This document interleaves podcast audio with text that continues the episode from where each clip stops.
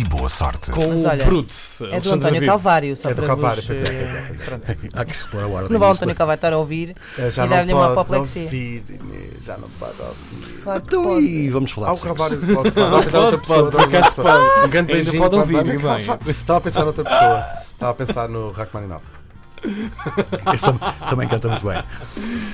Alexandre David, põe ordem na casa. Bom dia. Vamos então falar de sexo. Na- Nada como Vamos. sexo, Ah, sexo pela fresquinha.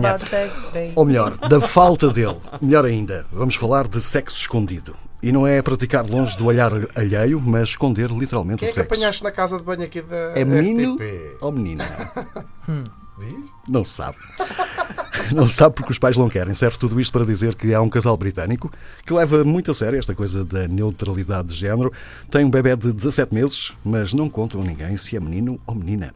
Sabe-se que o bebê chama-se Anush e até ao momento em que ele decida, ele agora bebê, não há ele nem ela. Chamam-lhe Day. Ou seja, eles.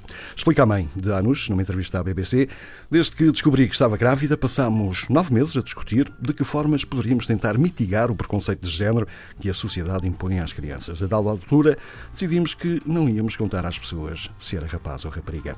A mãe garante ainda que esta opção está a ter precisamente o efeito que pretendiam. Diz ela que eles, o bebê, tanto adora servir o chá todas as manhãs às bonecas, como está realmente fascinado com motas e máquinas. Ao longo dos últimos 17 meses, sempre que questionados sobre o sexo de Anush, os pais, artistas de circo, de acordo com o The Times, e também ativistas do grupo ambientalista extremista Extinction Rebellion, também presente em Portugal, deram a resposta longa e explicaram aos- a toda a gente os motivos que os levaram a vestir o bebê tanto com roupas de menino como de menina. Desde o nascimento, o casal, que vive numa casa-barco na zona de Bristol, na Inglaterra, fez questão de manter o segredo até da própria família. Resultado, Camille, de 64 anos, a avó materna do bebê, só soube se Anush era rapaz ou rapariga aos 11 meses, quando lhe mudou uma fralda.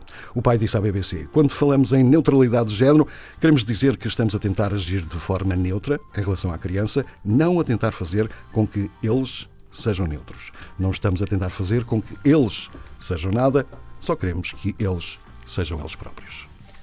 Tenho a cabeça a explodir, mas. Ah, Bom dia Eu por acaso também já sorte. fumei dessa de Bristol e é muito boa. é muito, não é? É eficaz pelos vistos.